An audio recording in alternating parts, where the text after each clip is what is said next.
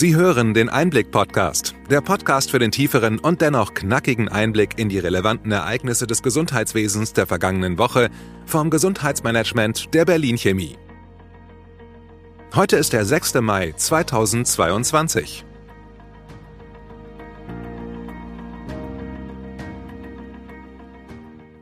Welche Themen standen in dieser Woche im Mittelpunkt? Die Health IT Messe DEMIA begeisterte. Endlich konnte man sich wieder bei einer Präsenzveranstaltung treffen. Mit der Vorstellung der Regierungskommission für die Krankenhausreform startete Bundesgesundheitsminister Karl Lauterbach eines der Großprojekte der kommenden Jahre. Die Europäische Kommission plant den European Health Data Space als gemeinsamen Datenraum für die Staaten der EU. Künstliche Intelligenz im Gesundheitswesen braucht mehr Förderung und Finanzierungswege.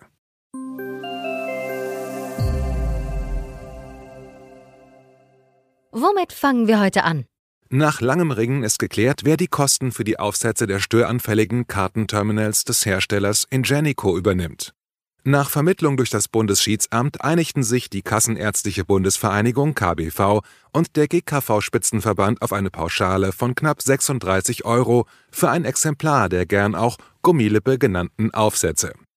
Diese sollen ab Mai zur Verfügung stehen. Betroffene Praxen wenden sich an ihren TI-Dienstleister oder direkt an Ingenico. Die Auszahlung der Pauschale erfolgt über die kassenärztlichen Vereinigungen. Wir haben in den Show Notes die detaillierten Informationen der KBV verlinkt. Endlich wieder Präsenzveranstaltungen. Unsere Branche atmet spürbar auf. Die DMA in Berlin konnte eine positive Bilanz ziehen. Mehr als 11.000 BesucherInnen wollten bei der ersten Präsenzausgabe seit zwei Jahren vor Ort dabei sein. Das ist eine Steigerung um 4% gegenüber 2019 Damals fand die DMA als Präsenzveranstaltung vor der Corona-Krise statt. Auf den Bühnen gaben mehr als 300 Speaker aus dem In- und Ausland Einblicke in die digitale Vielfalt im Gesundheitswesen. Der Erfolg zeigt, wie wichtig der persönliche Austausch ist, betonte die Messe Berlin. Am 6. und 7. September wollen wir uns gemeinsam mit Ihnen unter dem Motto Versorgung der Zukunft, wie viel digital ist gesund, auf dem Kongress für Gesundheitsnetzwerke austauschen. Der Kongress findet erstmals direkt in der Mitte Berlins am Schlossplatz statt, wieder als Präsenzveranstaltung. Die Links auf die neu veröffentlichte Programmstruktur sowie zur Anmeldung finden Sie in den Show Notes. Bei der DMA verbreitete Gematik-Chef Markus Leikdiken Aufbruchstimmung. Mit der Telematik-Infrastruktur 2.0 sei das Zeitalter der Sütterlin-Schrift in der Digitalisierung zu Ende. Ab 2025 soll die neue Technik an den Start gehen. Man habe beim Konzept die Lehren aus den letzten zwei Jahren gezogen. Die TI 2.0 werde auf internationalen Standards basieren. Like Deacon war damals von Jens Spahn eingesetzt worden, um Schwung in die Digitalisierung zu bringen. Die beherzte Entscheidung der neuen Bundesregierung, dass alle Versicherten zukünftig eine elektronische Patientenakte von ihrer Krankenkasse erstellt bekommen, begrüßte der Gematik-Chef ausdrücklich. Wer diese EPA nicht möchte, muss aktiv widersprechen. Die Opt-out-EPA solle der Anker der Digitalstrategie werden, so Like Deacon weiter.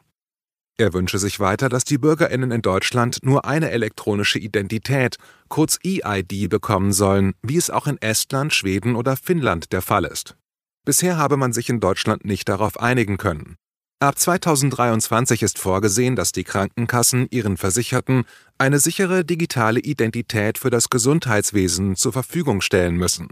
Wichtig sei eine überschaubare Infrastruktur, die nicht sehr fragmentiert sei. Der Gematik-Chef warnte davor, dass jede der 97 gesetzlichen Kassen eine individuelle EID herausgeben werde.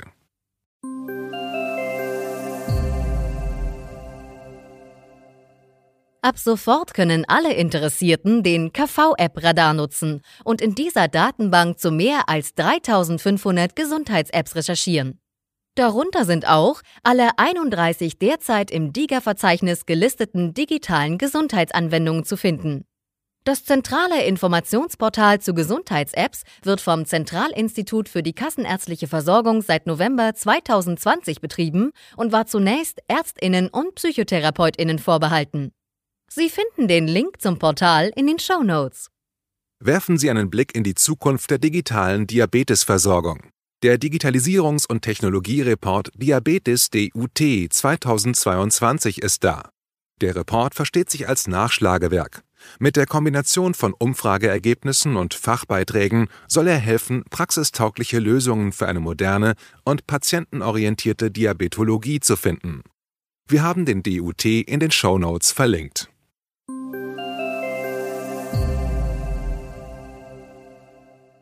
Mit der Vorstellung der Regierungskommission für die geplante Krankenhausreform packt Bundesgesundheitsminister Karl Lauterbach eines der großen Projekte im Gesundheitswesen an. 16 Wissenschaftlerinnen wurden in die Kommission berufen und keine Funktionäre. Die soll Vorschläge für eine moderne und bedarfsgerechte Krankenhausversorgung vorlegen. Es handelt sich um Expertinnen aus Medizin, Pflege, Ökonomie und Recht. Die Leitung des Gremiums übernimmt der Berliner Psychiater Tom Pschor. Er ist Chefarzt der Abteilung für Psychiatrie der Schlossparkklinik Berlin. Die gesetzlichen Versicherer, Krankenhaus- und Ärzteverbände blieben bei der Auswahl der Kommission außen vor.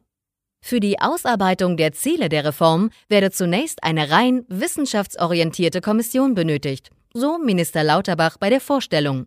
In einem zweiten Schritt sollen die Akteure der Selbstverwaltung bei den Anhörungen einbezogen werden. Sechs Aufgabenbereiche benannte der Bundesgesundheitsminister als Kernpunkte der Reform. Es gehe darum, die Notfallversorgung zu verbessern, den Pflegemangel zu beseitigen, Qualitätsanreize für die Vergütung zu setzen eine bessere Investitionsfinanzierung zu organisieren, die Rolle der Universitätskliniken neu zu definieren und nicht zuletzt die künftige Rolle des Bundes bei der Krankenhausplanung festzuschreiben. Die Krankenhausreform soll ab 2023 auf Grundlage der Empfehlungen der Kommission angepackt werden. Der Marburger Bund, mit rund 130.000 Mitgliedern die größte Organisation von Ärztinnen, drängt darauf, dass der Prozess bald zu Ergebnissen kommen müsse.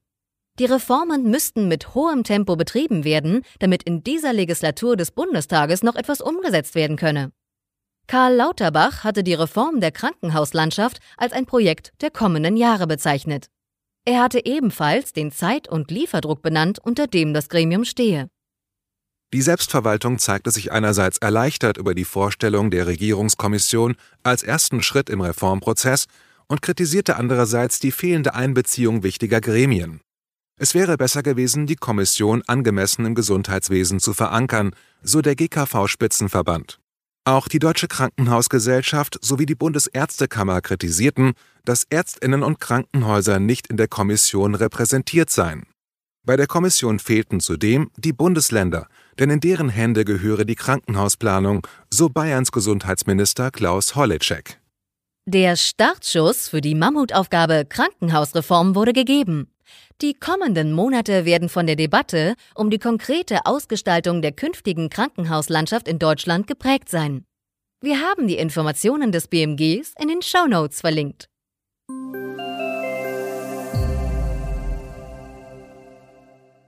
Künstliche Intelligenz KI könnte Ärztinnen bei der Prävention, Diagnose und Behandlung von Krankheiten unterstützen, so Expertinnen der Plattform Lernende Systeme bei der Vorstellung des White Papers KI-Geschäftsmodelle für die Gesundheit. Kleine und mittlere Unternehmen, die die deutsche Medizintechnikbranche prägen, sowie Start-ups bräuchten neue Instrumente der Kostenübernahme sowie Beratungsstellen. Beim Weg aus der Forschung in die Gesundheitsversorgung müssten KI-Innovationen in Deutschland viele Hürden nehmen. Bei der Kostenübernahme durch die Krankenkassen sowie bei Haftungsfragen sollten die Besonderheiten von KI besser berücksichtigt werden. Wir haben das White Paper in den Show Notes verlinkt. Künstliche Intelligenz verknüpft Daten und analysiert diese. Daten werden gern auch als neuer Rohstoff bezeichnet. Wie diese geschützt werden sollen, wird hierzulande häufig diskutiert. Mehrere Digital Health Politiker des Bundestages kritisierten kürzlich auf der DMA den Mangel an Daten im Gesundheitswesen. Der SPD-Bundestagsabgeordnete Matthias Miewes sagte dort, dass Daten für Notfälle und Behandlungen nicht zur Verfügung stünden. Auch fehlten Daten, um Krankheiten zu erforschen.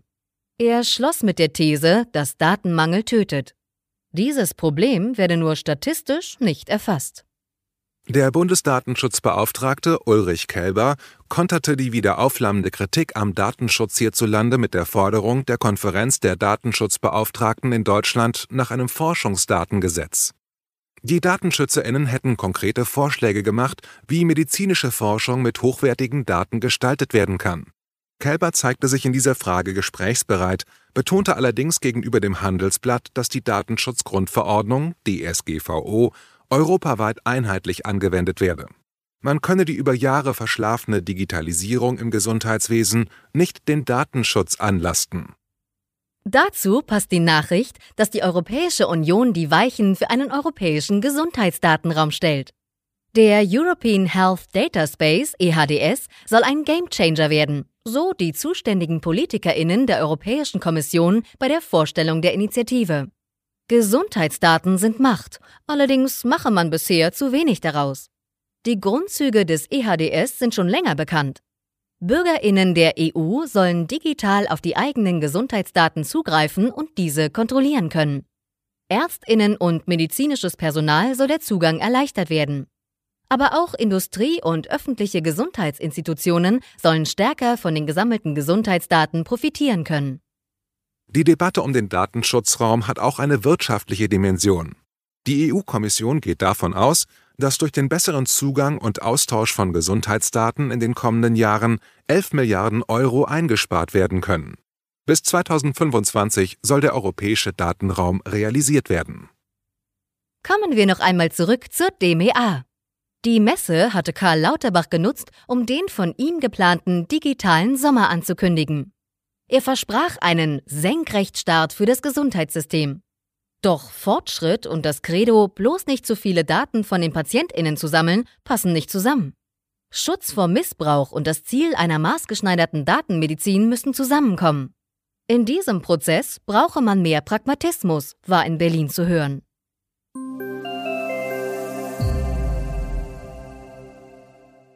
Soweit unser Rückblick. Was für Themen bringen die kommenden Wochen?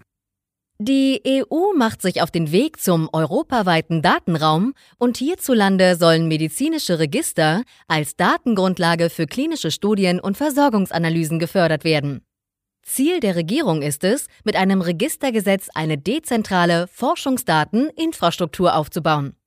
Als eine Art Informationsdrehscheibe tragen Register zur Beurteilung von Krankheitsverläufen, zur Bekämpfung von Krankheiten und zur Qualitätssicherung bei. In diesem Frühling ist viel vom Aufbruch im Gesundheitswesen zu hören und wir werden die Diskussionen der kommenden Wochen und Monate für Sie beobachten. Hat Ihnen die breite und bunte Palette an Nachrichten und Informationen gefallen?